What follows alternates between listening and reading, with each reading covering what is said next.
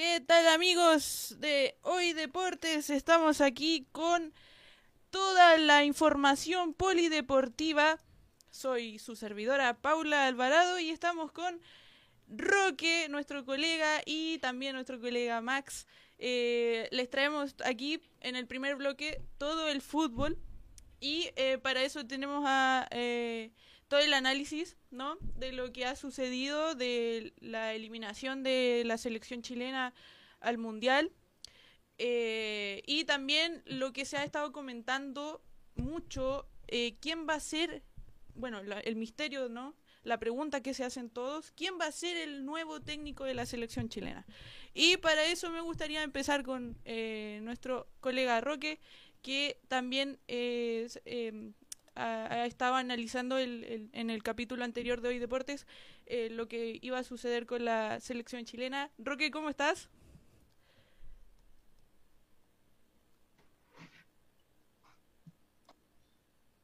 Escucha, Paula, ¿cómo están? Sí, sí. una ceñita con la mano? Sí, sí, todo bien, se escucha todo bien. Yo a ti no te escucho. Ya. A ver, espérame. ¿Y ahora? No tengo un inconveniente con, con, con, escucharte a ti. Mientras tanto podemos saludar a Max y vemos cómo lo solucionamos. ¿Y ahora, Rocky, me escuchas?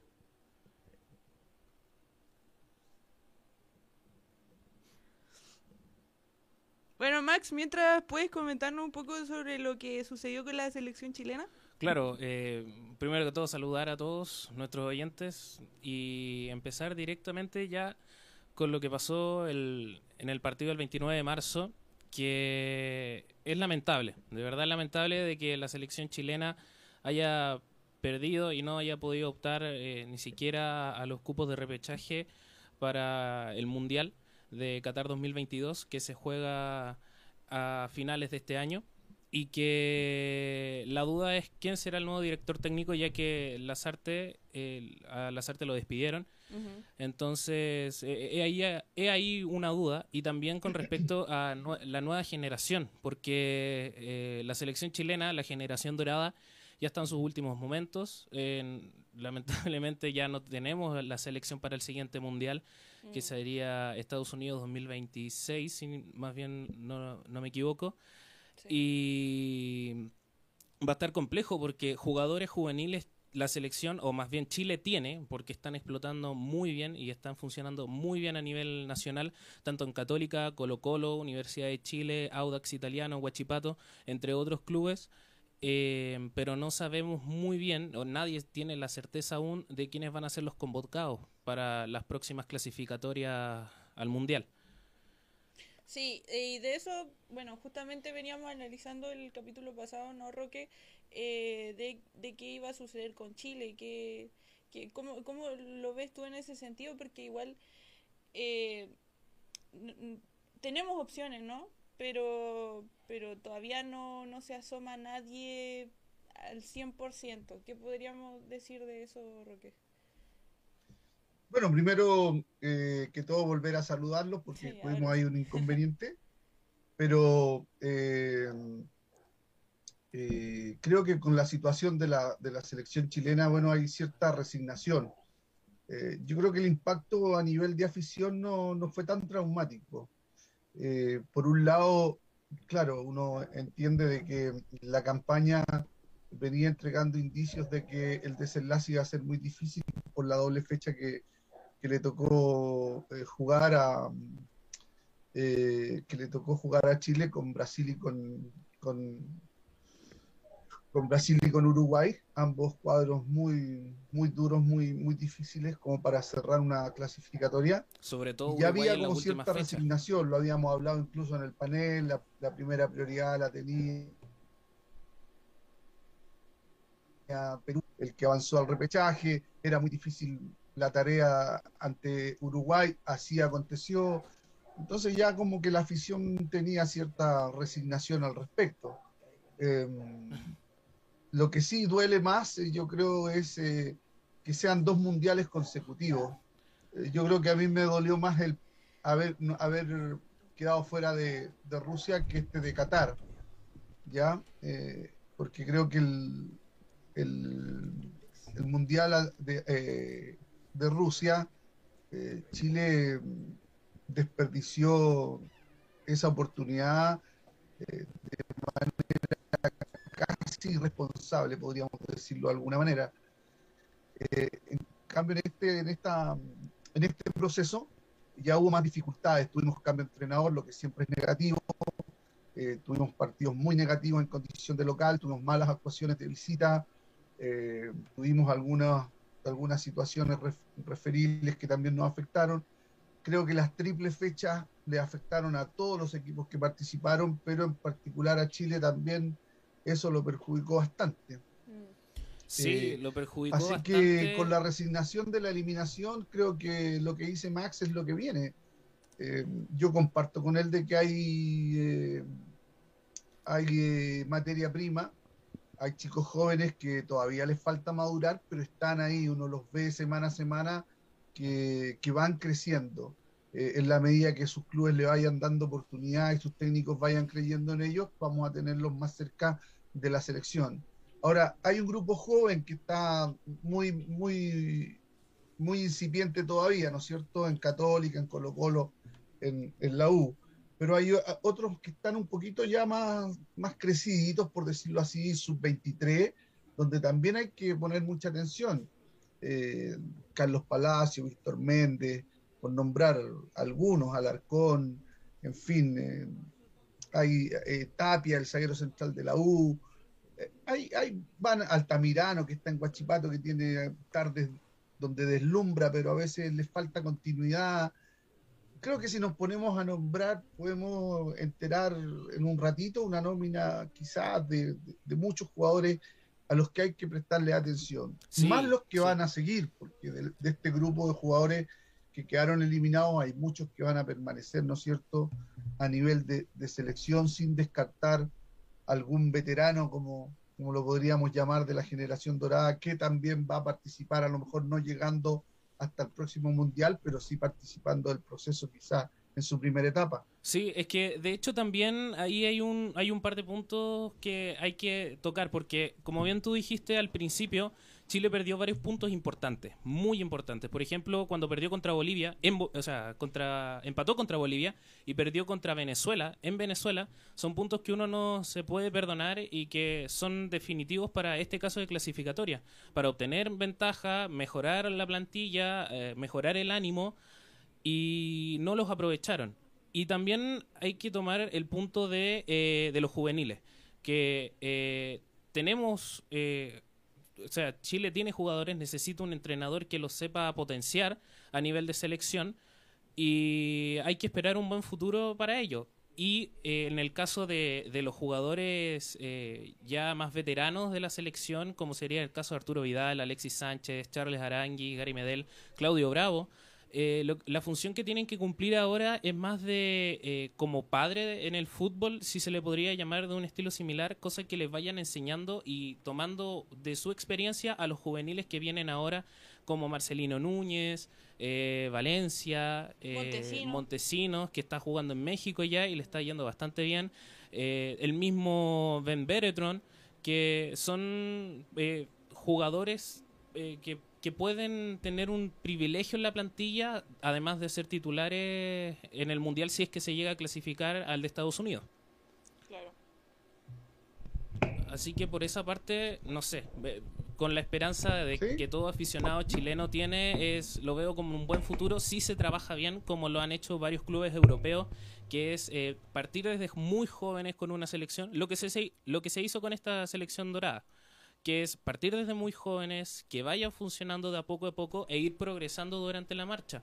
Porque lo que se hizo ahora fue, eh, tienes una selección juvenil que está rindiendo, tuvo muy buena posición a nivel internacional, que fue después la generación dorada y que ahora como está en su decadencia ya están bajando su nivel porque es inevitable. La edad es un factor importante en el fútbol y que ahora hay que empezar a, renovar, buscar alternativas, entrenar a jugadores de la sub-23, de la sub-22, de la sub-21 y así sucesivamente para que eh, la selección tenga una mayor posibilidad de clasificar al mundial y jugando bien, que eso es lo importante. Claro, igual yo considero, Max, que estas dos épocas fueron necesarias. Estas dos eras, la de Rueda y de las Artes, fueron necesarias. Todos dicen que fueron desastrosas, pero yo siento que fueron necesarias para unir, ¿no? En el caso de las Artes, al plantel también. O sea, después del periodo de Rueda, el, el plantel estaba completamente desarmado. De hecho, Rueda no clasificó tampoco con Colombia. Y es algo que a mí, por, en lo personal, no me sorprende. Un juego de Colombia, poco gol, mala estrategia defensiva y el medio campo era lo único que se podría salvar. No es como en el caso de Ecuador, que Ecuador tuvo unas clasificatorias de verdad muy buenas y espectaculares que ahí se puede tomar un poco el ejemplo de tomar jugadores jóvenes y hacerlos debutar en el primer equipo esperando algo bueno, ¿o no, Roque? Sí, sí, eh, coincido, por ejemplo, en el, en, el, en el análisis que tú haces, Max, del armado de lo que puede ser una próxima selección.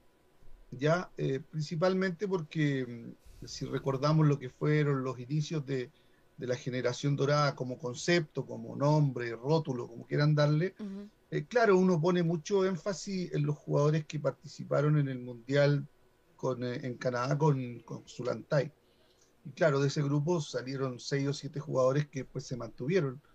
Eh, pero, la, pero los éxitos de la selección chilena involucraron a jugadores más veteranos que ellos, como Waldo Ponce, por ejemplo, Jambo Hugo Droguet, eh, Mar González, Esteban Paredes, eh, por nombrarte una serie de jugadores que no, no fueron precisamente del, del plantel de Canadá de Zulantay.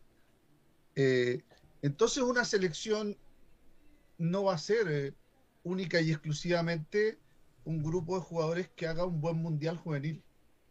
¿Ya? Esos son, serán una parte de, de, los que la van a integrar. Después vamos a necesitar jugadores que están eh, vigentes y que están haciendo buen, buenos campeonatos, ojalá en, equipos extranjeros, eh, y siendo figuras y siendo semana a semana eh, jugadores atractivos en, en, sus ligas. Y además también lo, los veteranos que son tan necesarios para transmitir la experiencia de lo que es jugar una eliminatoria Recordemos que Marcelo Sala integró el plantel de Bielsa que clasificó a Sudáfrica.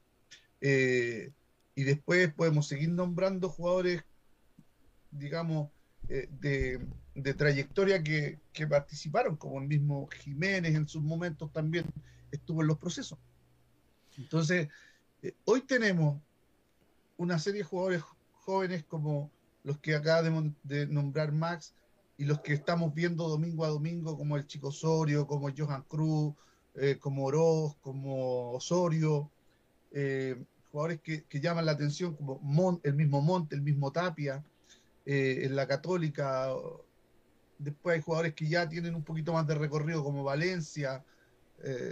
Mm. Y así van a, van a ir surgiendo nombres, nombres, nombres que se tienen que sumar a los, a los Buskupovic, a a Paulo Díaz, a Brian Cortés, eh, al mismo Pulgar, que no, no, se puede jubilar a un jugador como Pulgar por haber quedado eliminado. Probablemente Maripán también seguirá integrando nóminas de selección. O sea, tampoco es, tampoco tú puedes llegar y cortar de raíz a todo un grupo de jugadores, porque hay que evaluarlos individualmente y ver el, por qué momento están atravesando eh, al momento de una nominación. Claro, así como eh, igual en el Roque suenan nombres de jugadores eh, en, en, esta era que se viene de el misterioso técnico, ¿no? Eh, ¿cuál, ¿Cuáles son los nombres que suenan, no? Uno de, de, ellos también es Ariel Holland, que si bien eh, tuvo un buen rendimiento en su carrera como, como técnico, eh, también suenan otros nombres, Max. ¿Como cuáles sí, podríamos decir? Eh, Manuel Pellegrini, el claro, director Pellegrini. técnico del Betis, que está haciendo muy buen trabajo con el Betis, de verdad, está, lo está haciendo muy bien. Y los, los otros directores Bielsa. técnicos, Bielsa, ¿no? que luego Bielsa regrese después de un paso por el Leeds, que ahora están pensando en despedirlo. Así que ahí hay un, unos nombres de, tentadores. Mm. Sí, pero primero yo pienso que lo que tiene que definir eh, porque, o sea, el, fracaso de Chile en esta eliminatoria parte por las decisiones directivas.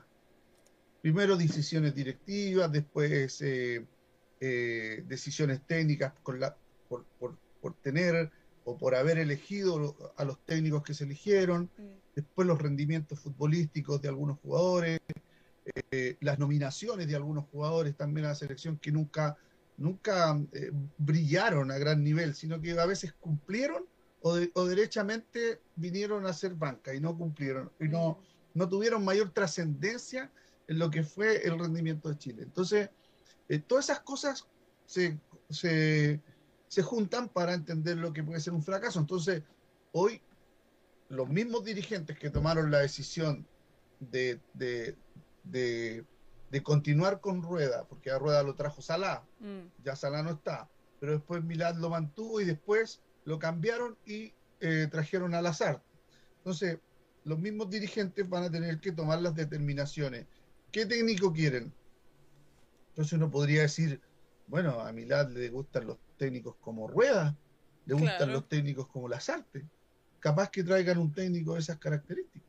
Pero también... Y dice, chuta, trae un técnico un técnico tranquilo, pasivo, eh, muy conservador, eh, que cuida el resultado, que no arriesga más de la cuenta. Pero es como, no. Es como en el caso quisiera un técnico con un, un perfil agresivo. A mí me gustaría un técnico con un perfil agresivo, un perfil ambicioso, que sea riguroso con, lo con los jugadores, con el plantel. O sea, en otras palabras, un técnico que tenga la cuerda de lo que ya conocimos anteriormente eh, con, eh, con Bielsa, con, eh, con San Paoli, con el mismo Borg, incluso que a pesar de ese, ese quiebre que tuvo, ese quiebre se produjo porque él quiso imponernos cierto?, la rigurosidad que él exigía. Mm. Pero el equipo de una u otra manera también tenía esa agresividad. Es un Pero buen por sobre que todo, puede tocar también. Un técnico joven o ambicioso. Ambicioso. Es que es un buen punto que se tiene que tocar, Roque, porque eh, a veces los directores técnicos que buscan el resultado y lo quieren mantener mucho rato, el, el balón, el resultado, no jugar mucho a la ofensiva y mantenerse ahí, eh, son directores técnicos que en este caso a esta selección no le, no le favorece mucho porque está teniendo poco gol y cuando tiene el gol defiende y ahí no hay ataque, no hay un estilo de juego claro, solamente esperar al contraataque que tampoco tiene jugadores eh, para hacer el contraataque rápido, jugadores con velocidad Ahora tenemos a Montesinos y a Beretron y con el estilo de Rueda y Lazarte no funcionaban porque eran solamente dos al ataque y en muchos casos era solamente Beretron solo. Entonces ahí no hay un, estilo de juego que privilegie al equipo completo, sino que solamente a, mantener el resultado y quedarse ahí. Ahora, definido, definido el, el... Escucho, Paula.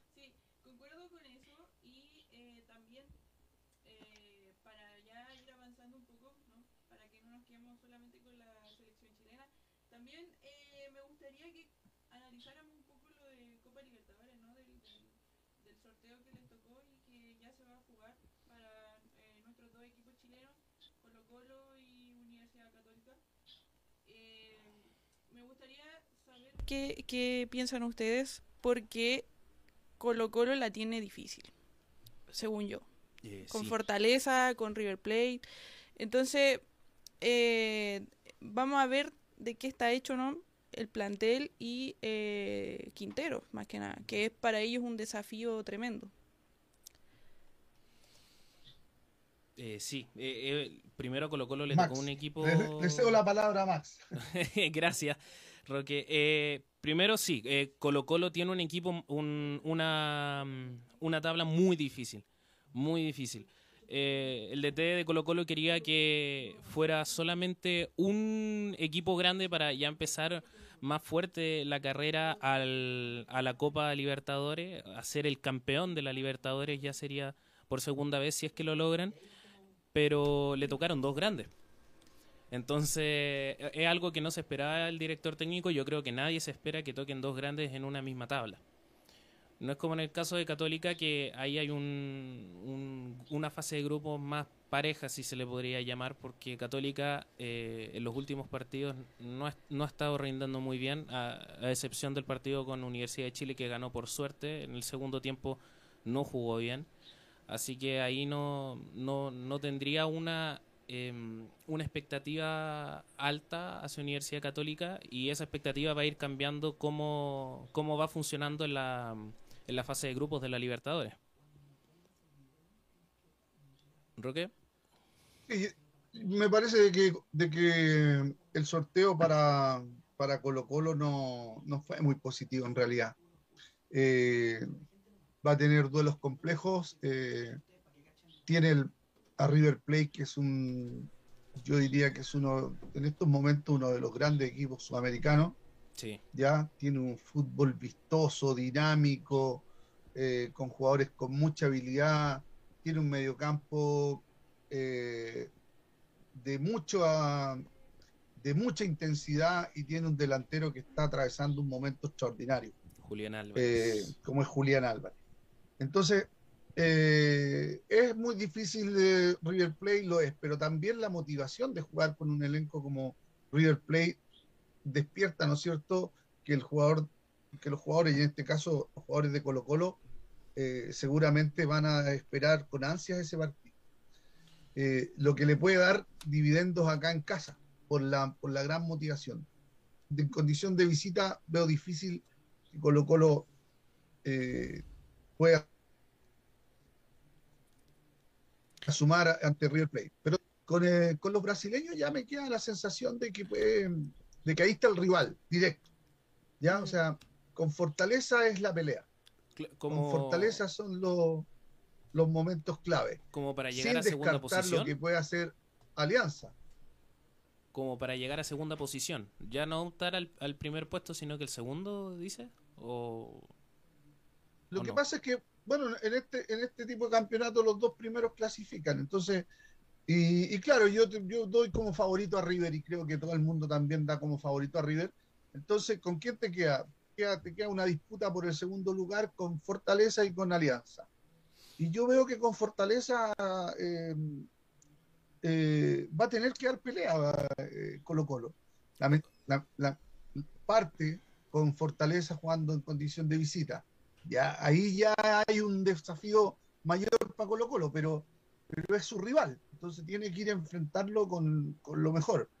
Eh, Colo Colo llega en un buen momento, ha ganado sus partidos, algunos de ellos los ha ganado con mucha comodidad, otros con, dejando algunas dudas, pero ya tomó como una, un rendimiento donde uno observa que, que hay confianza en el equipo, que hay una oncena que, que se ratifica semana a semana y eso le va a permitir, digamos, llegar de buena forma a enfrentar eh, la Copa Libertadores. No, Ojalá que suceda porque en realidad le tengo mucha expectativa a Colo Colo en la Copa Libertadores ya que viene en un buen estado físico, por lo menos en el campeonato nacional. Y cuando le toque contra River, ahí se va a ver de verdad un choque entre, solamente por nombres de club, eh, un choque fuerte. Colo Colo y River Play ya de por sí es un partido que llama mucho la atención para ver en, en la Copa Libertadores.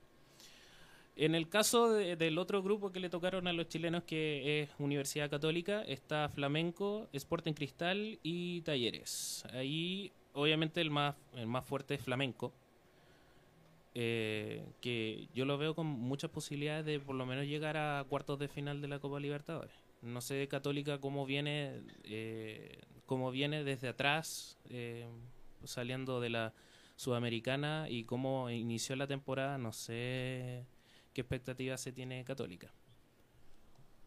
Yo, le te- yo tengo confianza en la Universidad Católica, tengo como una, tengo una sensación de que, eh, de que la Católica eh, se extravió en, esta, en este arranque de campeonato, ¿no es cierto?, con cuatro fechas perdidas eh, en forma consecutiva.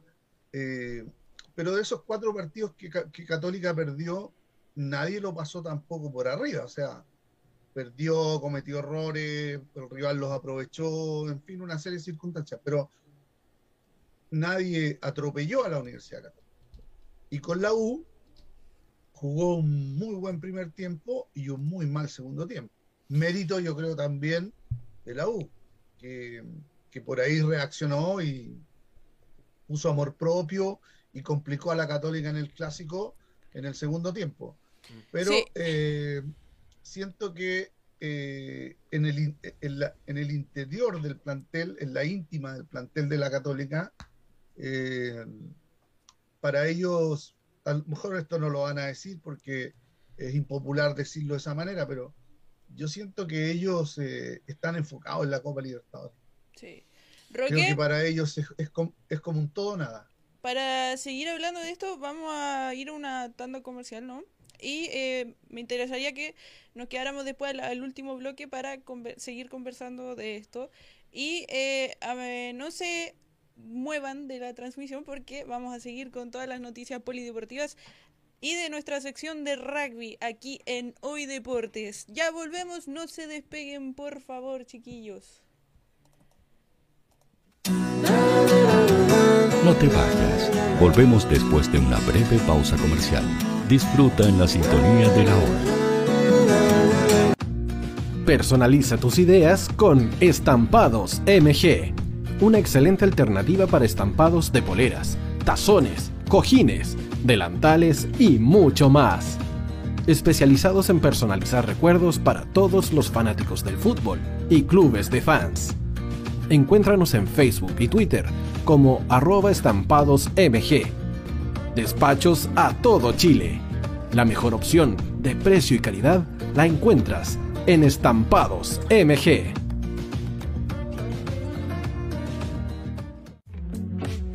Estudio Jurídico Global Use. Abogados especialistas en derecho de familia, civil y laboral. Las deudas te agobian Global Use te ofrece diferentes mecanismos jurídicos para tu defensa y tranquilidad. Para consultas y atención personalizada, escríbenos al mail contacto arroba o visita nuestra página web www.globaluse.cl y pide tu hora de atención sin costo. En Global Use estamos al servicio de la gente.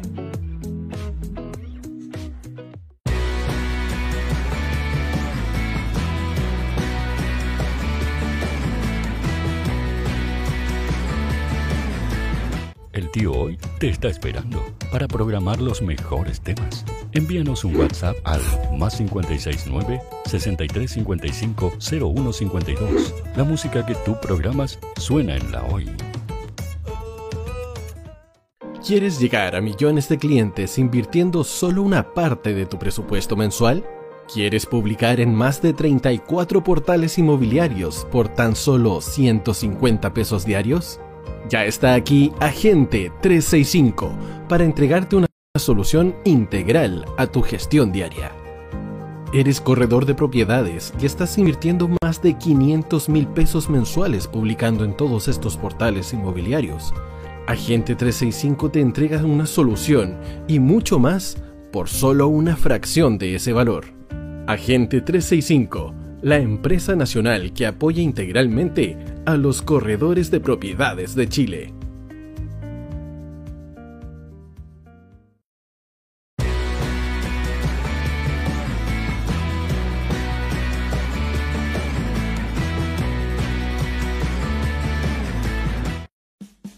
Vota en las diferentes categorías de nuestro ranking.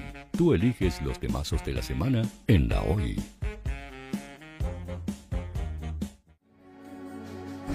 Tu opinión nos interesa. Escríbenos al mail radio o visita nuestras redes sociales. Somos La Hoy, la radio oficial de la fanaticada mundial.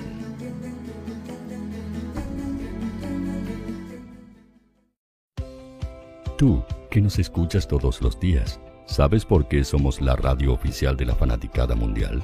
Si no lo sabes, Sube el volumen. Hola tío, aquí Andrew de Argentina. Hola tío, hoy soy Deb Saludos desde España, Radio Hoy es mi radio. Hola, mi nombre es Eric y los estoy escuchando desde La Habana, Cuba. Hola, tío, hoy es un placer estar escuchando a Najo. Os mando un saludo desde Brasil, o como decimos por aquí, un abrazo muy fuerte. Hola, tío, soy Yángela y soy de Puerto Rico. Hola, tío, aquí una peruana desde Italia, en sintonía de la radio de la fanaticada mundial con Radio Hoy y el tío Hoy, por supuesto. Hola tío, soy Alexa de México, tengo 8 años. Hola tío, ¿cómo estás? Te saluda Mónica Osuna desde Paraguay. Hello tío Hoy. We're streaming from the United States and we thank you for doing this special stream. La radio Hoy, soy Laxane y los escucho desde Nicaragua. Hola tío, soy Majo de Bolivia. Hola Radio Hoy Chile, muchos saludos desde Honduras. Hola tío, te saluda Eric desde Ecuador.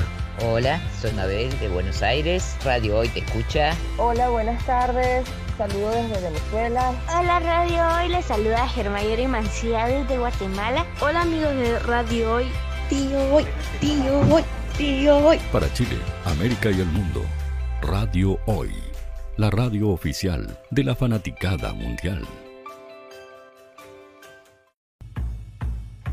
El área deportiva de la Hoy está todos los fines de semana reporteando, transmitiendo y llevándote la emoción del fútbol. Hoy Deportes, con el fútbol nacional e internacional, campeonato chileno, primera B y fútbol femenino. Sintonízanos sábados y domingos por www.hoydeportes.cl y todas nuestras redes sociales. Porque somos la, la pasión que desborda sus sentidos.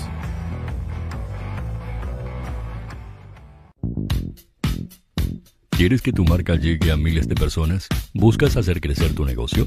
Envíanos un mail a radio@radiohoy.cl y sé parte de nuestra parrilla programática. Únete al equipo de auspiciadores de la Hoy.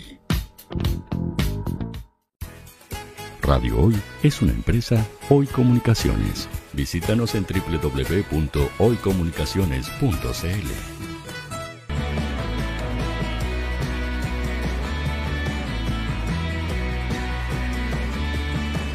para Chile, América y el mundo. Radio Hoy, la radio oficial de la fanaticada mundial.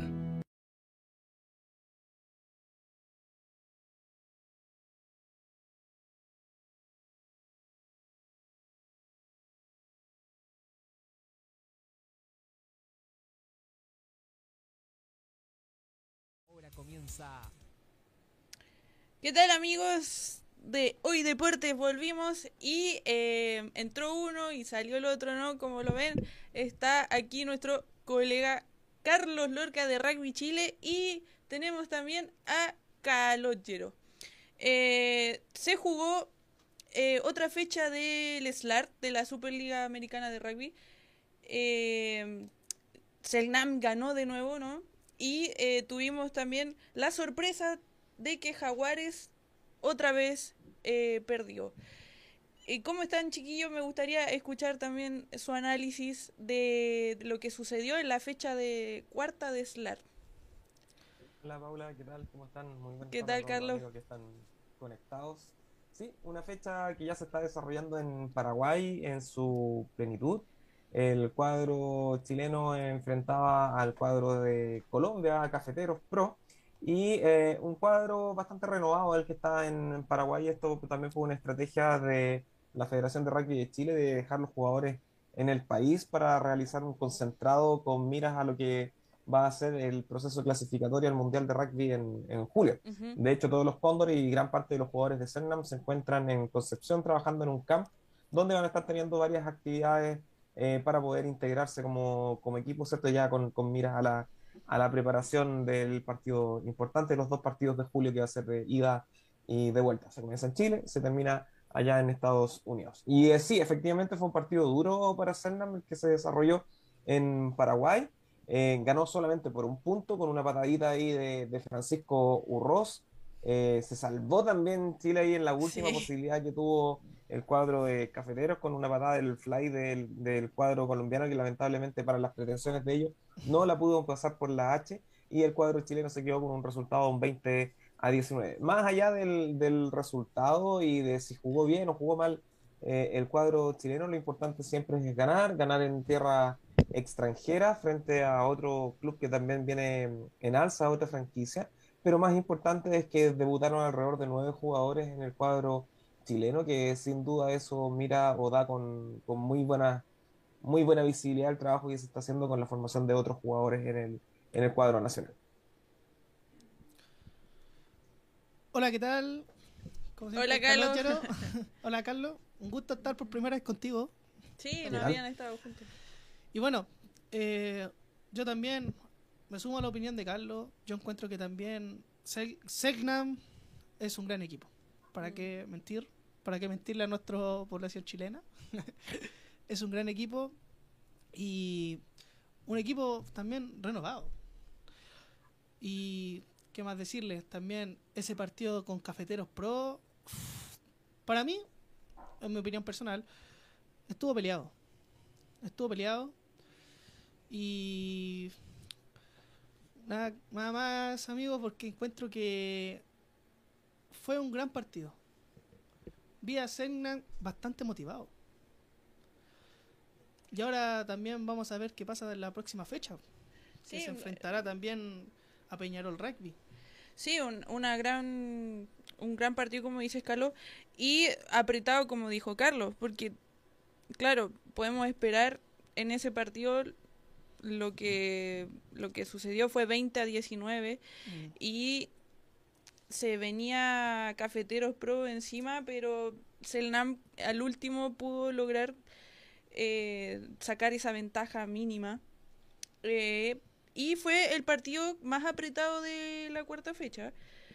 Bueno, Peñarol con Jaguares también, pero, pero ahí Jaguares estuvo debilitado en, en cuanto a, defensa, ¿no? Y la pregunta es, ¿qué le sucede a Jaguares? No de la victoria. Claro. No. yo creo que lo que está sucediendo en esta Superliga Americana es que si bien hay equipos que han subido mucho su nivel, probablemente Jaguares también ha bajado el nivel, pero recordemos que Jaguares que está jugando la Superliga es un equipo de desarrollo. Son jugadores que tienen desde los 18 años hasta 27 años en promedio, un equipo muy, muy joven que sin duda los procesos de alto rendimiento del rugby argentino es la forma en que trabajan. El plantel chileno es mayor en edad. Mm. Lo mismo pasa con los colombianos, lo mismo pasa con los brasileños. Entonces tienen otra forma y otra estrategia de enfrentar el torneo. Ahora, sin duda, eh, el cuadro de Peñarol también es un cuadro tal vez de los más experimentados en la Superliga Americana de rugby. Mm. Llegaron a la final el año pasado y es un equipo consolidado, o sea, su base no ha cambiado mayoritariamente en cuanto a la estructura de juegos, también tiene una estructura similar a lo que juega el, la selección uruguaya. Recordemos que este equipo de Peñarol nutre en un 90%, un 85% a la selección uruguaya, entonces se conocen prácticamente en, eh, en el trabajo que es jugar para ellos. Lo mismo que pasa con el cuadro chileno. Si nosotros hoy día podríamos decir, entre comillas, por entre comillas, que frente a Cafeteros jugó el equipo B de Selnam. ¿Por qué? Porque no estaba el equipo titular y esa fue la estrategia que enfrentó para poder viajar a Paraguay, para poder darle eh, juego, tiempo, minutos de cancha, minutos de pasto a los jugadores que están integrándose en este proceso. Y aparte hacerle un recambio también a Selman. Además Totalmente, es, parte de lo que busca el rugby chileno. Y como dijiste, también Jaguares es un equipo joven y yo encuentro que hay que darle nomás tiempo para que se adapten, porque, vuelvo a mencionar, es un equipo joven, falta darle rodamiento y veremos qué pasa en unos años más, quién sabe. Sí, ahora también eh, a medida que estos equipos van avanzando durante el torneo, esto es un torneo largo que termina en junio, em, por lo cual recién estamos jugando, recién se disputó la cuarta fecha. Son 10 fechas. son 12, son 10 fechas las que se van a jugar, te voy a decir 12 con, las, con los días de semifinales y finales, ¿verdad? Pero eh, estos equipos a medida que van jugando van, tomando, van tomando roce, van tomando ritmo. Y sin duda el juego que están haciendo el día de hoy, ya jugado una cuarta fecha, va a ser muy distante a lo que vamos a estar viendo ya en, esa, en esas posibilidades de playoff, eh, ya que van a estar disputando. Es el alza, es lo que busca este torneo. Eh, como lo decía por ahí Daniel Urcade, el, el, gerente del desarrollo del rugby de Sudamérica, que es lo que están buscando, es poder siempre ir en el alza de este torneo y en cuanto al, al juego. Claro. Oye, eh, chiquillo, y lo, lo que me parece que a mí me destacó Peñarol con Jaguares, ¿no? Que fueron los finalistas del año pasado Y eh, esta vez Peñarol ganó 27-20 a Jaguares.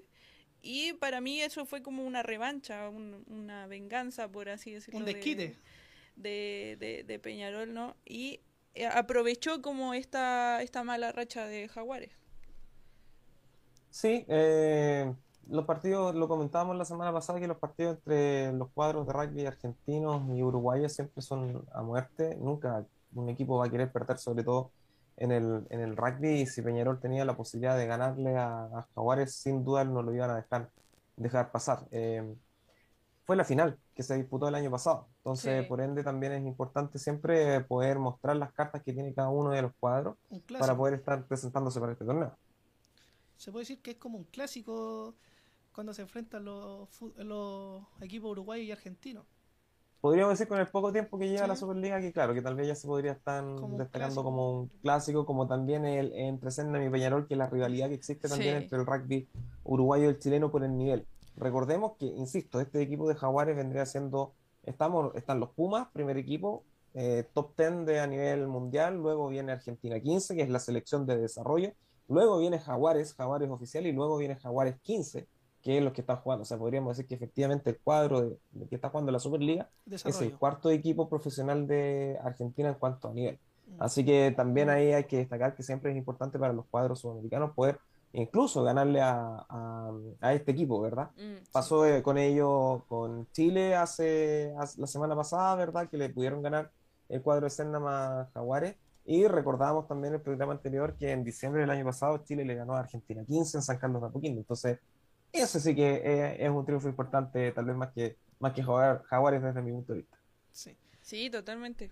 ¿Y qué opinan de Cobra y Cobra 15 y Olimpia Lions. ah, que Olimpia ganó 42-17 también. Pero muy flojo la defensa y encontré la de Cobra. Como que todavía no ven la victoria. Y van último en la tabla con tan solo un punto. Mm. ¿Qué opinan, chiquillos, al respecto de eso? Lo, comentaba con Maxi la semana pasada y, Cobra está haciendo el patito feo de, este, de este torneo, ¿verdad? Eh, como tú dices, un solo punto, un solo punto dentro de las cuatro fechas. Em, también habla del recambio que ha tenido el, la estructura del rugby brasilero. Em, ya no está el técnico que estaba el año pasado, que también logró un mejor nivel y hoy día están intentando retomar ese, ese camino. Eh, sin duda, el, desde el rugby brasileño como el colombiano y el paraguayo eran los que menos podríamos esperar en esta Superliga, de acuerdo que no son países con tradición del rugby si bien Chile tampoco lo es, tiene más experiencia en el, en el, en el deporte que, que estos otros países. Eh, Paraguay cambia o rompe un poquito el esquema porque si bien también no es un deporte muy masivo, em, el cuadro representativo eh, que está teniendo hoy día eh, Olimpia de Paraguay está conformado con muchos argentinos, pero son argentinos que pueden ser elegibles por Paraguay. O sea, tienen un lazo de consanguinidad, ¿verdad? Con, con paraguayos, ya sean padres, madres. Eh, para poder estar jugando en el cuadro de, Olimpia. Pero sí, eh, es complicado lo que le está pasando hoy día a Cobras, no ha podido plasmar su mm. juego, empiezan bien los primeros minutos de encuentro, pero a medida que, va avanzando el tiempo se van desmoronando esos, esos soportes que van realizando sobre el juego y, y terminan ya perdiendo un nuevo partido con un resultado relativamente amplio. Chicos, eh, para ir avanzando también un poco en, lo que fue el rugby nacional, ¿no? El, la primera fecha del inicio de apertura de Arusa 2022. Eh, quiero pasar a, la, los partidos que se realizaron este sábado 2 de abril. Eh, como lo fue Sporting con All Macay, Macay, me cuesta pronunciarlo, pero bueno. El clásico. Sí. Eh, y también se jugó otro, eh, otros partidos, otros tres, otros, sí, otros dos partidos, tres partidos. Y eh, fueron resultados también muy, muy, muy apretados, diría yo, el de Sporting con el de All Macains. Eh, ¿qué, nos podría decir, Carlos, de, esos encuentros que se realizaron de la primera fecha? Bueno, sí, bueno, el, fin de semana. Ah, perdón, perdón, Carlos. Adelante, dale nomás, Carlito, tranquilo. el, el, problema de tener dos Carlos en el programa, ¿viste? Sí, no, no. Carlos 1, Carlos 2. Eh, Carlos 1, Carlos 2. Eh, bueno, comenzó la, fecha, la primera fecha del torneo de apertura del top 8, la máxima división del rugby nacional, un top 8 donde van a participar siete equipos. Eh, lamentablemente se, restó el cuadro de Concepción All Jones para estar participando en el torneo de la máxima categoría, así que todas las fechas vamos a ir teniendo un, cuadro libre. En esta oportunidad, en esta fecha, fue Universidad Católica, quien quedó libre, quien no tuvo, quien no saltó a la cancha. Y claro, las acciones se desarrollaron el día, el día sábado, iniciando con el partido entre, como bien tú lo decías, Paula, entre Sporting Rugby Club y All Magallans, eh, un clásico del rugby Viña Marino en todas sus divisiones. Eh, de hecho, es tan clásico que no solamente es este partido que se juega, se juega la intermedia, la reserva, mm. juega la M18, juega la M16, juega la M14, las categorías más bajas, por lo cual se genera un día de rugby completo en las canchas de, del Sporting Rugby para poder celebrar y terminar con este encuentro importante. Eh, es un finalista del torneo nacional de clubes, así que las cartas también estaban echadas de alguna manera y el favoritismo corría en este caso por, el, por la visita, por el Colegio Macay, y sin duda ellos cumplieron a ese favoritismo y ganaron por un 20 a 10. Si bien en el papel se ve un partido apretado en el resultado, eh, sí tuvo control por cuadro de, de Max. Recordemos los amigos que tal vez no están muchas veces tan relacionados con el rugby, que ese 2010 es como que fuera un símil a un 4-2 en mm. el fútbol, porque cada try en el rugby cuesta 5 puntos y cada try tiene el, la, eh, la posibilidad de una conversión donde esos 5 los puedes transformar en 7. Así que para que tengamos la, la referencia, fue como un 4-2 en, en, el fútbol, este 20 a 10 con el cual ganó Max. Sin duda, estos partidos siempre son eh, interesantes los que se desarrollan entre Sporting y All Max, sobre todo que el año pasado eh, tuvimos la suerte de estar presenciando en terreno ese partido, All Max llevaba alrededor de 14 partidos sin perder y fue Sporting precisamente quien le quitó el invicto en el torneo.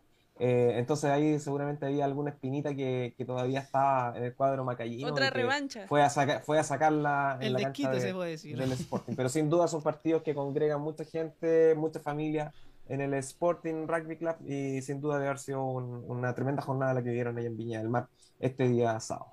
Y en ese encuentro igual destacó harto eh, Thomas Court, ¿no? El hooker, que eh, para mí fue uno de los mejores del encuentro.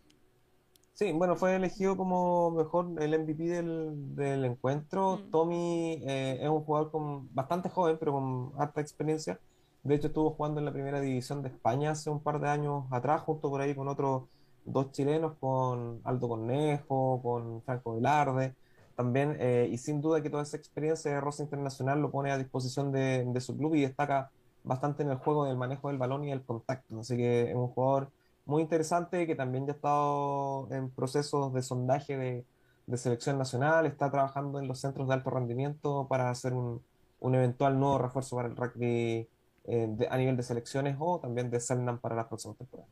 Totalmente. No, y además que con la apertura también esta es la primera fecha y lo que se viene son buenos partidos. Si quieren, se los puedo decir también. Que lo tengo por acá. Bueno, chicos, para los próximos torneos, torneos, sorry, tenemos el sábado 9 de abril a las 3.40 horas en el recinto de Macay School Reñaca, All Macains versus Stand Franchise. Me cuesta decir franchise, me Es más fácil decir Stand Franchise y te lo van a entender todos acá Y después viene Old Boys versus Sporting RC a las 4 horas el sábado 9 de abril también. En el recinto Old Granonhan Club, en el Chamisero de Colina. Y por último, el plato fuerte, si se puede decir así, Universidad Católica versus Cops el sábado también 9 de abril a las 4 y media en el recinto en el Estadio San Carlos de Apoquindo. ¿Qué les parece? Sí, y, queda, y hay que destacar que queda libre esta vez... Eh, Country Club. Sí, Country Club. Sí. Buen, bueno, en inglés, el inglés parece que está un poco malo. También la tabla de posiciones, chicos. Tengo que va puntero. Bueno, puntero, puntero no va, porque está compartiendo la punta con Cops, que es All Boys. Con 5 puntos. Después viene Cops con 5 puntos también. All Mackay con 4 puntos. Después viene PWCC con un punto, que es el cuarto. Style Franchise pronunciándolo bien. Quinto, un puro punto, Universidad Católica con cero puntos y Sporting RC cero puntos, que es el último. El colista de la tabla en este momento, pero hay que destacar que es la primera fecha, o sea, tenemos que esperar lo que pueda suceder la siguiente Hay muchas fechas por delante, además.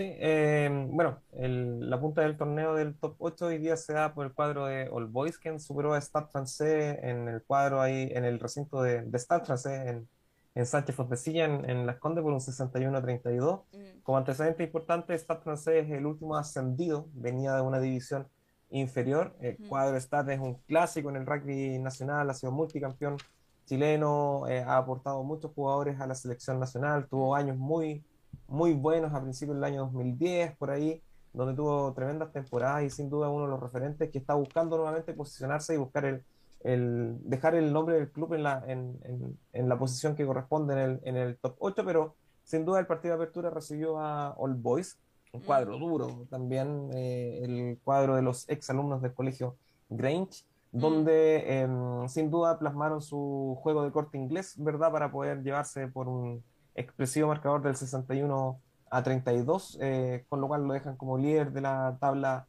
eh, de posiciones. Recordemos que este torneo va a ser un, un torneo de ida, donde van a jugar todos contra todos, ¿verdad?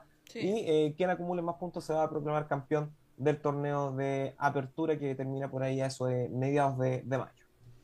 Y eh, destacando en esta fecha, Carlos, Carlos, eh, hubo una tarjeta, una expulsión más que nada para el, en el partido Sporting con All Macallans, eh, donde expulsaron al fullback Javier Lavanderos con un tacle alto.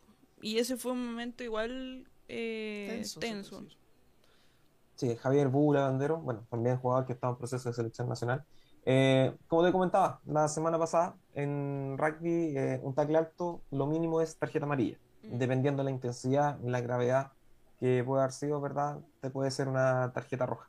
Muchas veces estas son condiciones del juego también, no es que sea una calentura, una claro o una agresión, sino que es una mala posición técnica o, un, un, evento desafortunado donde termina de, taclear. Imagínate que puede venir el jugador enfrente, ¿verdad? Y uno va con la intención de taclear, va con el gesto de tackle y el jugador de enfrente hace un movimiento donde se puede resbalar, se puede agachar y en vez de golpear zona entre hombros y, claro, y ¿cierto? Llega el golpe más arriba y eso sin duda es responsabilidad de quien taclea, eh, según el, el, reglamento. Así que por ello, eh, la sanción, no me cabe duda que ahí Marcos Moreno, que fue el referee de, del encuentro eh, la sancionó de acuerdo a lo que él vio dentro de la cancha. Hubieron una particularidad que hubieron hartas tarjetas en esta fecha, eh, también con Stay, Stay Francais, con All Boys, que hubieron como tres amarillas, donde Freddy Díaz le puso a, a dos de Stay Francais, con otra amarilla Ramiro Pérez de All Boys también ahí hubieron hartas infracciones. Sí, son condiciones del juego. En realidad, eh, desde mi punto de vista, las tarjetas amarillas en el, en el rugby, si bien son tarjetas, no, no necesariamente son por un foul, como en el, como en el fútbol, o, eh, sino que hay, hay faltas que también son de técnica, eh, de cuánto de poder atentar contra alguna regla de seguridad del juego. Recordemos que es un juego de, de contacto, ¿verdad? Y, eso lo van sancionando los referees de acuerdo a cómo se va dando el, el juego.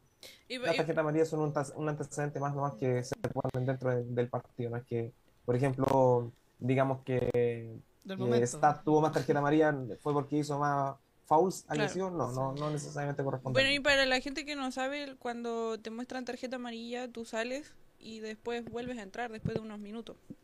Sí, en estricto rigor la tarjeta amarilla se llama sin bin y, eso que, o, muchas veces lo, llaman cooler, en cuanto a que el jugador se enfríe en cuanto al, al, juego que está llevando. Y son 10 minutos de suspensión que se tiene que ir a sentar a mitad de cancha. Y luego de esos 10 minutos el referee está habilitado para poder hacerlo ingresar eh, nuevamente. Claro. Segunda tarjeta amarilla, roja. Sí. Ya de ahí no entra con tarjeta roja, no entra. No, ya no, ya ya suspendido y dependiendo del el tipo de, de, infracción que haya hecho, será el comité de disciplina, disciplina y será una, dos, tres las fechas que corresponden. Y a veces también cuando son taclear, volviendo al tema de antes, eh, a veces también cuando viene en el contragolpe el equipo rival y tú haces un tackle alto y, te sacan tarjeta roja, también debe ser por cortar la jugada para que no venga el, el try. También puede pasar esas cosas. Sí, y puede tener un atenuante. Por ejemplo, de hecho, si te das cuenta en el partido de, de Selnam, Lucas Carballo, ¿cierto? Se iba acercando al, al ingol para poder caer con el balón y el jugador llega a taclearlo por atrás a altura de, de cuello y se cobra el tacle alto, tarjeta amarilla, pero sí cortó una opción de try directa. Es como último recurso. El, el try también se cobró, o sea, fue tarjeta amarilla para el jugador de Colombia y try para el cuadro chileno. Claramente.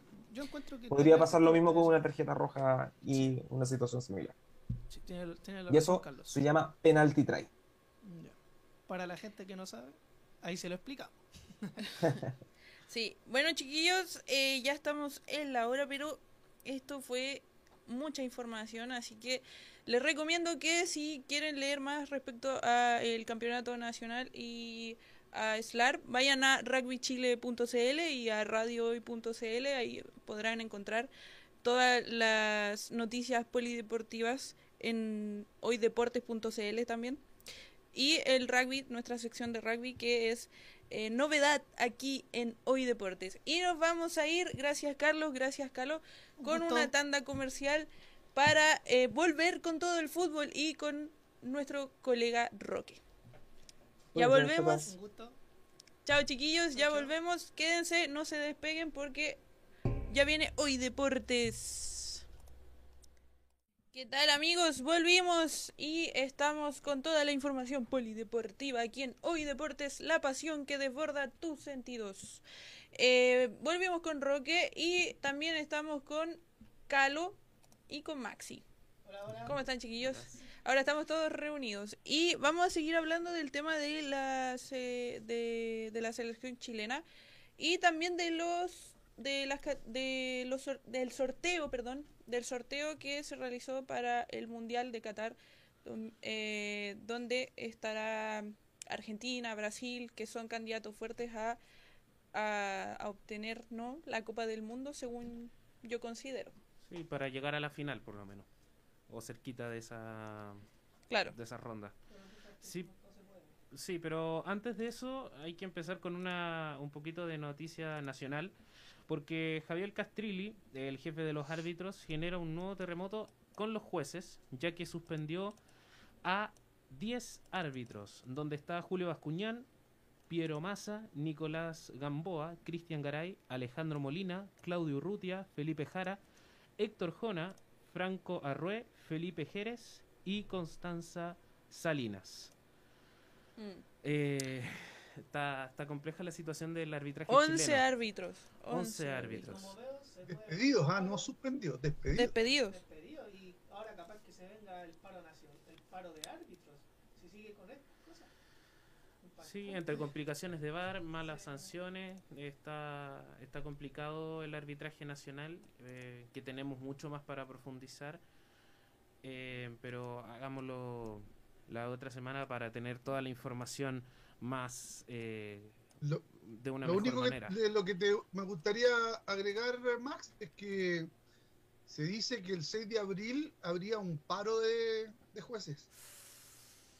Y eso es una situación que va a agravar enormemente eh, el problema. Es crítico. Y, Castrilli dice que de ocurrir ese paro, que ya que, está que se está anunciando por varias varias fuentes, eh, traería jueces extranjeros. Así que el problema puede ser eh, gigantesco. Eh, puede quedar una catástrofe en el fútbol nacional con el arbitraje. Va, va a ser súper complejo si llega a ocurrir este paro arbitral. Bueno, y hace pocos días, la semana pasada, em, se llevó a cabo la, em, el, el sorteo para la fase de grupos del Mundial. donde los grupos quedaron de tal manera. Primero, el grupo A está Qatar, obviamente el local, Ecuador, Senegal y Holanda. Un grupo donde es, yo creo que es uno de los más parejos, ya que y lo más probable es que clasifiquen como primero Holanda y segundo Ecuador. Eh, solamente lo que uno piensa. Bueno, en el fútbol nunca se sabe. Sí, eh, nunca se sabe. Y también hace poco salió la noticia de que Qatar no iba a debutar en el primer, el primer encuentro de esta mundial, no iba a ser Qatar, sino que iba a ser eh, Holanda contra Senegal. Así va a iniciar el mundial de Qatar 2022. El grupo B es Inglaterra, Irán, Estados Unidos y el que clasifique de los playoffs europeos, Gales, Escocia o Ucrania. Sí, y además que decir que también en el grupo C se viene Argentina, México, Polonia y Arabia Saudita, que para mí Argentina es uno de los candidatos para clasificar en ese grupo, pero estoy entre Polonia y México también, que ahí yo encuentro que puede ser un partido peleado. Sí, el grupo D está Francia, el que clasifique entre Costa Rica y Nueva Zelanda, Dinamarca y Túnez. Un grupo E, España, eh, España, ahí era así Costa Rica y Nueva Zelanda, Alemania y Japón. En el anterior, eh, el grupo D, es posible que se repitan tres clasificados eh, que se juntaron en el grupo de Rusia 2018, que era Francia, posiblemente pueda estar Perú y Dinamarca. Esas son los tres, las tres selecciones que se podrían repetir y sería histórico. Eh, primera vez en la historia que se podría que podría que cabe la posibilidad de que se repitiera tres equipos en una fase de grupo. El grupo F está compuesto por Bélgica, Canadá, eh, Marruecos y Croacia. G, Brasil, Serbia, Suiza y Camerún. Y por último el grupo H, Portugal, Ghana, Uruguay y Corea del Sur son los, los, eh, grupos que componen este Mundial de Qatar 2022.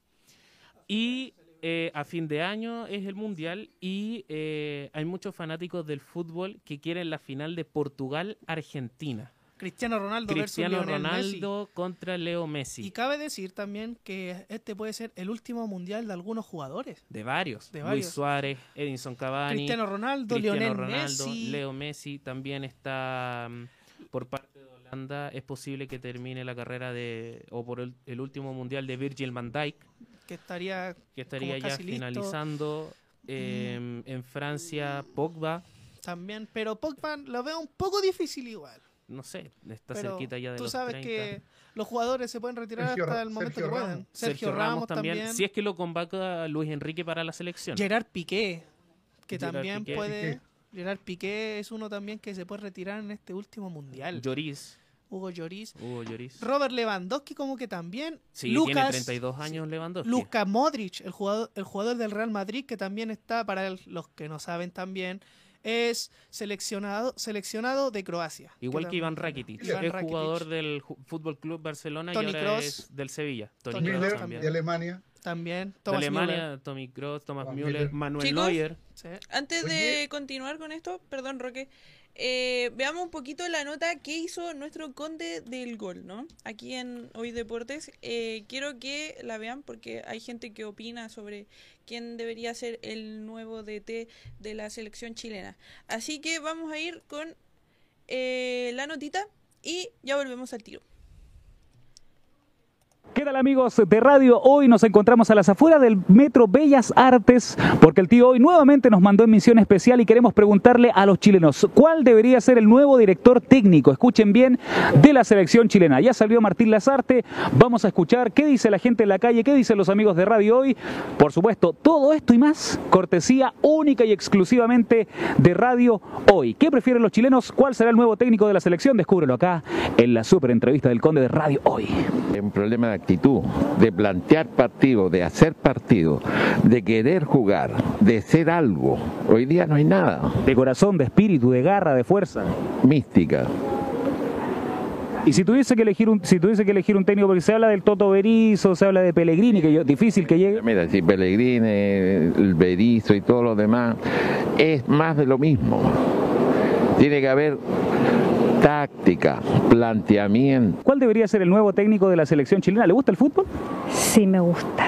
¿Cuál cree usted que debería ser el nuevo técnico? Sabemos que ya salió Martín Lazarte, no se fue muy en buena, como que prácticamente como que lo echamos a empujones. Bueno, como todo en realidad, porque todos se van así. San Paoli también se fue así. Se fue peor. ¿Y cuál le gustaría que fuese el siguiente técnico? Porque... Sí, uno chileno. Uno chileno. Sí. Aquí, aquí, tenemos una opinión diferente a lo que nos habían dicho los demás eh, los demás amigos. Bueno, que le den la oportunidad a uno chileno y hay varios que están preparados, que después de haber dejado su carrera eh, se prepararon en el Instituto Nacional del Fútbol, hicieron sus cursos. Eh, a lo mejor sería bueno darle la oportunidad a Luchito Murri. A Luchito Murri, mira, hay producto nacional, la mayoría de, de, de, las personas que habíamos entrevistado nos habían dicho que en Chile no había mucho donde echar mano, usted dice que sí. Probado, ah, sí, ¿Cómo, ¿cómo vamos a ver si no, si no hemos probado? Y tienen que darle la oportunidad a un chileno. Chileno entonces. Se, puede, se, se, se pueden sorprender. Perfecto. ¿Cuál es su nombre? Carola. Carola, Carola sabe mucho de fútbol. Sí, es que trabajé trabajé hasta harto tiempo para la NFP y hice un par de cosas ahí. Manden un recadito a los amigos de la NFP y díganle entonces que Luchito Murri tiene que ser, pues. Sí, eso, tienen que, tienen que aprovechar los recursos que tenemos acá en Chile y eh, Lucho Murri eh, podría ser un buen candidato. Igual hay otro, no sé, Sierra. Hay un par más que podrían también, pero yo voy por Luchito Murri. Perfecto, Carola, que tengas buen día. Te digo una cuestión, Andresito, yo creo que el siguiente seleccionador nacional, aquí entre nosotros, sí, esta, esta grabación no se la pases al tío hoy, debería ser Pep Bozán. Hay que darle la oportunidad, loco. Aparte se parece, se parece a Guardiola, pelado, a San Paoli, con San Paoli no fue bien, pelado. Perrito uno más uno es dos, pero esto, esto queda entre los dos compadres. Técnico para la selección chilena, amigo. Uh, el técnico de Colo Colo podría ser bueno, pero... ¿De Colo Colo? Sí, no, no estoy tan seguro de que sea un proceso a lo largo. Yo volvería a tener a Bielsa quizás, para volver a empezar con las inferiores. Podríamos eh, juntar firmas para traer a Bielsa porque creo que está, está difícil. Sabemos que Marcelo Bielsa es un hombre ocupado, que le gustan los proyectos bonitos y a largo plazo. Podría volver Bielsa, pero ¿qué opina de Pellegrini? Se habla mucho de Pellegrini. Uh, Pellegrini no sería una mala opción. Eh, personalmente no me gusta mucho su estilo de juego, pero mientras le haga bien al fútbol chileno, da lo mismo que traigan. ¿Cuál es su nombre, amigo? José, mucho gusto. Don José, que le vaya muy bien. ¿Algún entrenador? Nada, de Chile no. ¿De qué país es usted? De Brasil. De Brasil, nos hizo, sí, de... nos hizo mucho daño Brasil en esta clasificatoria. ¿Cómo piensan que les va, les va a ir en Qatar 2022? Les deseamos lo mejor. ¿Brasil? Yo creo que va bien, pero no creo que será campeón. ¿No cree que pueda ser campeón? No, no, no. no.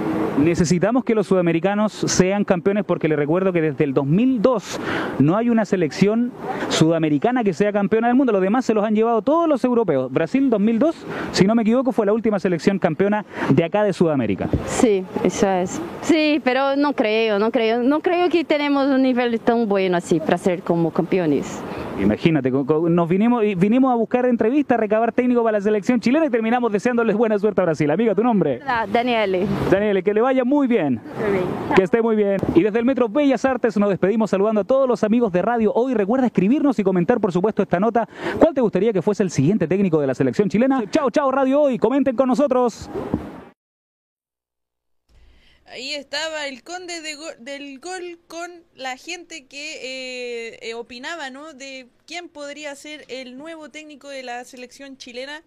Y también ahí con eh, un, una amiga brasileña ahí que se hizo el conde y hablaba de Brasil, ¿no? Que, que, no creía que, fue, que podría ser campeón de, Qatar 2000, 2022.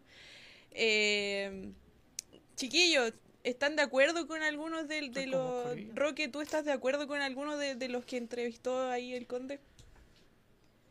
Primero me, me gustó el análisis que hace el, el, el caballero, que no mm. terminó por dar un nombre, pero mm. apuntó, digamos, al perfil, que yo creo que es lo primero que hay que enfocarse. O sea... Que lo conversamos eh, anteriormente. Cómo, ¿Qué es lo que se espera de un entrenador y que ese entrenador pueda plasmar eh, todo lo que representa en un seleccionado? Eh, y a mí, eh, insisto, me gusta la idea de los técnicos, eh, técnicos ambiciosos, técnicos que deseen triunfar, que deseen trascender y que no lleguen a, a, cumplir una etapa más de su carrera, que ya han ganado lo suficiente, que están cómodamente trabajando. A mí me gustaría que pudiéramos descubrir eh, técnicos con, con, esa virtud, eh, con el deseo de, de, estar en lo más alto de, lo de, la, de, la, competencia y, y, dar todo con pasión por el fútbol. Ese es el técnico que, que me gustaría. Eh, chilenos con esas características, eh, lamentablemente no, no, veo, no veo muchos técnicos que tengan esa, esa característica. Son todos como muy pasivos, mm. reflexivos, eh, en sus mismas declaraciones mantienen a los equipos así como en calma. Así que preferiría derechamente un técnico extranjero que venga de Argentina y que y que tenga la ambición de convertirse en el mejor técnico del mundo. Roque, Roque ¿nos podrías dar un nombre como de, de, tu técnico eh, ideal?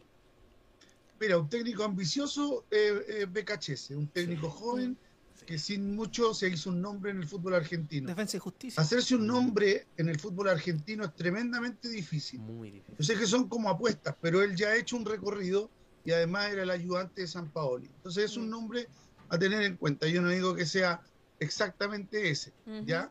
Pero en Argentina eh, uno encuentra técnicos jóvenes como Coudet, por ejemplo, que está en, España, que no tiene, que no vale tanto dinero como un, como como un Simeone o un Gallardo. Pero mm. sí en el fútbol argentino uno puede encontrar técnicos que quieren comerse el mundo futbolísticamente. Claro. Porque ellos, porque viven el fútbol de esa manera. Y esos técnicos en Chile al menos dos de ellos, Bielsa y San Paoli, han hecho de que el fútbol chileno cambie. Pero igual em, un regreso de Loco Bielsa no estaría mal. Pero tiene, eh, tiene ese punto que lo estábamos hablando fuera de, em, del aire con, del aire con que em, no le gusta volver a equipos que ya fue director técnico. Segunda etapa. no, le, no le gustan las segundas etapas porque, bueno, mucha gente dice, segunda etapa es mala. Volver a un equipo donde ya estabas era... Y mejor que lo recuerden como, como le gusta a alguien querido y todo, porque imagínate si llega y le va mal. ¿Qué le van a decir de él? Eh, no, sabemos. yo no sé qué piensan ustedes, pero la situación de Manuel Pellegrini es, es como bien coyuntural en estos momentos. Yo creo que uno puede pensar que este es el momento para que él asuma. Eh, no, yo no estoy de acuerdo con que Pellegrini. Pero no sé si él quiere hacerlo, entonces siempre vamos a esa típica pregunta de poco menos que decir, ¿qué es lo que usted quiere que, el fútbol chileno le ofrezca para venir? Claro, porque es que si llegamos a ese nivel no, no, no se va a llegar a ninguna parte, porque por lo menos yo eh, no, no veo que Pellegrini venga a Chile a ser director técnico de la selección. Primero porque le está yendo muy bien con el Real Betis. Y aparte que renovó también. Y renovó contrato hace muy poco hasta el 2024. Entonces hay dos factores muy importantes donde yo por lo menos elimino completamente del, del, del, nuevo director técnico de la selección chilena a, a Pellegrini. ¿Y, quién es tu ideal, Maxi? Es que ideal, ideal, es que uno podría decir hasta Pep Guardiola. Sí, pero, Di, pero di un nombre. Un nombre, el director técnico de Boca no, no me acuerdo del nombre, pero el director técnico de Boca me gusta bastante. Tiene esa garra de, de ir a presionar sin importar el marcador, eh, preocuparse también harto de la defensa y me gusta, me gusta mucho. En la creación del mediocampo, cómo plantea el estilo de juego, me gusta bastante el director técnico de Boca, pensándolo en que Chile lo podría contratar. Claro, pero de los nombres O podemos levantarle a Gareca a los peruanos. También. Capaz que se enojen. Que le ha funcionado bastante. Bataglia se llama, Sebastián Bataglia. ahí está. Sebastián Bataglia. Yo tengo un candidato y yo me la voy a jugar por él. Yo me la voy a jugar. Es de fútbol chileno y es Quinteros. No. Yo apostaría por Quinteros. Mira, no, lo puedes sacar en el mejor momento de Colo Colo. Pero que sacar a, Quintero sería. Pero mira cómo está Colo Colo ahora, ¿o no? Sí, está jugando bien. Ya, pero no sabemos qué pasaría si Quintero saliera de Colo Colo y entra otro director técnico. A lo mejor el otro cambia todo el estilo de juego que lleva Quintero y es un desastre total. y Colo Colo vuelve a estar, por segunda vez, podría volver a estar cerca del descenso. Opino yo lo mismo, Max. Entonces no es algo... ¿Es una apuesta arriesgada? Sí. Muy arriesgada para, para los aficionados de Colo Colo? Sí, también. pero es un, pero es un candidato serio. Sí, él, mira, él es es, un el nombre a tener en cuenta. Sí. Y por ejemplo también mi otro candidato, bueno, voy a decir el segundo para ya un que me emocioné, me emocioné. Para mí el otro, ¿sabes? Yo apostaría por por BKHS. Yo BKHS. votaría por por la Pero campaña que hizo con Defensa y Justicia, BKHS para mí me encantó. Tuvo una etapa con Universidad de Chile Sí, pues, también sí, como tuvo también. técnico. Y En el 2015, más o menos 2014 esa por, ahí. fecha. No me acuerdo muy bien si les fue bien o mal o fue una temporada regular para Universidad No, de Chile. ahí en Le esa fue mal. campaña fue mal. ¿Fue mal? mala. Ahí- Pero estaba como recién empezando Claro, por sí, está- se estaba recién separando Al. BKHS de res- antiguamente el recién empezando y el de ahora ha cambiado mucho. Y ve, solo ve a Defensa y Justicia como está. Bueno, pero lo, lo que tienen que hacer ahora la NFP es eh, ver bien las opciones, eh, analizar harto a los directores técnicos que quieren para la selección chilena, porque no es una decisión fácil y tomar a la sencilla como se ha hecho estos últimos tiempos.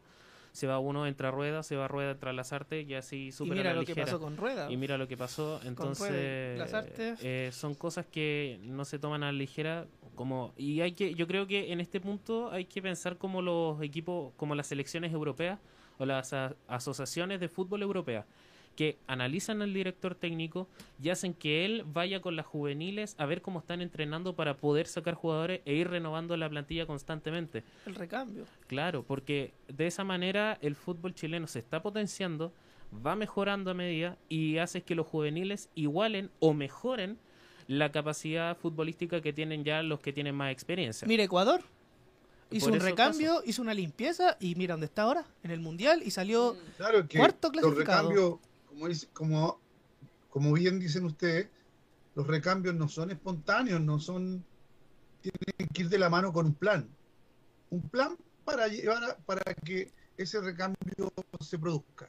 Y la NFP no ofrece ningún plan, eh, ningún programa, un programa para que eh, el, entrenador de la selección chilena o, los- clubes que son eh, parte de la Asociación Nacional de Fútbol tengan también directrices para llevar a, a cabo un plan que permita que el fútbol chileno vaya generando una renovación futbolística que sea interesante. No estas normas del sub-21 que por decreto hacen jugar a los jugadores y al final se transforma en un cacho para los técnicos. Porque la, la- esta medida del sub-21 para los técnicos es un cacho. Al final ellos pretenden tener un equipo eh, pensando, chuta, tengo que poner un sub-21 en el equipo. Ya le cambió la idea original o no alcanza ese rendimiento que él espera con su equipo. Yo Entonces, creo que la parte tiene que ser un plan de, de renovación, un programa eh, para poder seguir, para poder sacar a- adelante jugadores jóvenes que el día de mañana eh, sean protagonistas del fútbol chileno. tomando como ejemplo a, a Francia.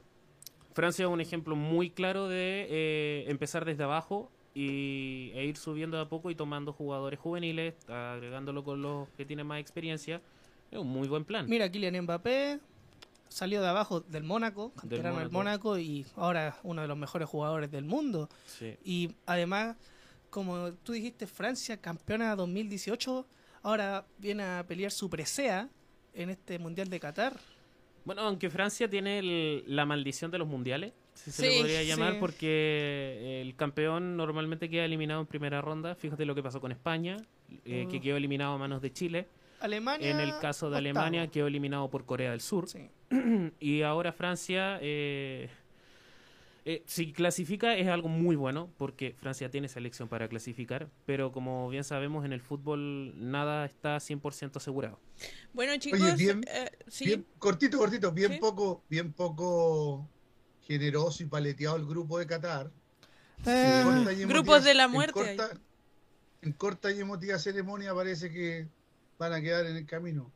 Como veo también. No sé, a lo mejor puede ganar Qatar el mundial ahí Nunca si hay se sabe. dinero metido entre medio. Mira lo que pasó con Costa Rica, que llegó hasta los cuartos de final en el Pero el Mundial de grupo Brasil. es Holanda, Ecuador y Senegal. Senegal es Mm. campeón de África. Ganando Ecuador, Egipto. equipo Bueno, fuerte, poderoso. Este hermoso deporte Ni hablar de los holandeses. Sí. No, los holandeses yo creo que clasifican primero sí o sí, o, o clasifican octavo. Inglaterra también. Sí. Bueno, hay grupos de la muerte, hay grupos sencillo, se podría decir entre comillas, nunca se sabe lo que va a suceder en realidad en el Mundial, hay sorpresas también, eh, pero vamos a seguir hablando de, del Mundial, de la selección chilena, ojalá que para el próximo capítulo de hoy Deportes ya tengamos un nombre más eh, confirmado para el técnico de la selección. Y eh, gracias chiquillos por compartir con nosotros aquí en Hoy Deportes, escucharnos. Y gracias Max, gracias Carlos, gracias Roque. Eh, espero que sigamos conversando sobre todo esto del fútbol nacional y del fútbol internacional. Eh, también estaremos pendientes de la Copa Libertadores. Eh, estaremos pendientes de lo que sucede en el plan vital de Chile y qué sucede con Colo Colo y Universidad Católica. Ojalá nos dejen... Grupo difícil. Sí, ojalá nos dejen en alto. Así que eso, chicos. Muchas gracias. Sigan amarrados a Oh, hoy. Paula. Sí, Roque. Y, y Cuéntame. solamente sumarnos como programa, yo creo que es bueno para la gente que nos escucha de que de lo que significó Leonel Sánchez para el fútbol chileno y su partida, sí. que es una noticia que, que es triste para el fútbol chileno porque son, Mm. son los ídolos que al final han alimentado la pasión de todos nosotros. Sí, Un bueno, ídolo, eh, más otro ídolo, más otro ídolo. Un gran van, eh, izquierdo. Van generando que hoy en día nosotros, ustedes que son mucho más jóvenes, abracen este deporte con tanto cariño y con tanta pasión. Ellos son los responsables de eso, de que eso eh, ocurra. Así que obviamente las condolencias para, para su familia y para toda la hinchada azul. Bueno, este, este, este capítulo va dedicado a la familia y a los cercanos de eh, Leonel Sánchez y eh, espero que eh, puedan eh, puedan sanar ese dolor, ¿no? De, de, de que se perdió se perdió un grande. Porque un jugador como él va a quedar en la historia. El gran puntero izquierdo. Y de Chile. Bueno, chiquillos, cerramos con eso. Un grande Leonel Sánchez. Y nos veremos en una próxima ocasión. Nos escucharemos en una próxima ocasión. Gracias por compartir con nosotros en Hoy Deporte. Sigan en la sintonía de radiohoy.cl porque se viene más. Así que no se despeguen de la hoy. Y estaremos el próximo lunes con más noticias polideportivas. Chao, chiquillos. Gracias. Chao, chao, cuídense. Chao, chao.